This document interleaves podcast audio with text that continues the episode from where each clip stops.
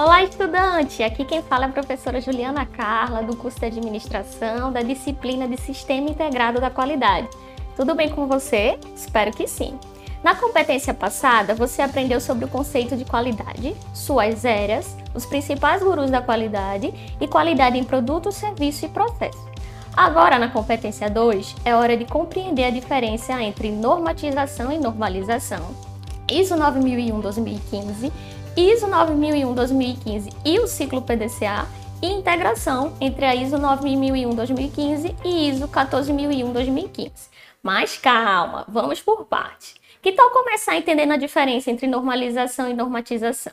Então, quando uma instituição pretende implantar exigências determinadas por uma norma, a qual é consolidada, validada por uma entidade externa à empresa, deve-se utilizar o termo normalização por exemplo, submissão às normas ISO e normas da BNT. Já quando a empresa estabelece normas para orientar a conduta dos funcionários, deve-se utilizar o termo normatização.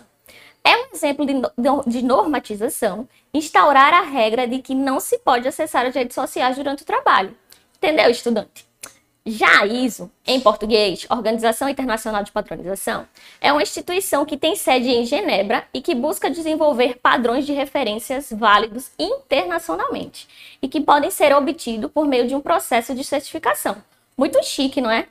As normas ISO 9001-2015 referem-se à qualidade em processos e possuem uma série de cláusulas que precisam ser atendidas para que a empresa possa ser certificada. Se animou para saber que cláusulas são essas? Então corre para ler o e-book e assistir a videoaula desta competência, que você vai entender tudo direitinho. E não é só isso. Você ainda vai compreender a relação entre a ISO 9001-2015 e o ciclo PDCA. Já te adianto que esse ciclo é formado por quatro etapas. Em português, elas são denominadas de planejar, fazer, checar e agir. Achou que acabou por aqui? Ainda tem mais você vai poder conferir a integração entre a ISO 9001-2015 e a ISO 14001-2015. Vai ser ótimo. E claro, não deixe de realizar as atividades da semana. É uma excelente forma de fixar os assuntos e treinar seus conhecimentos.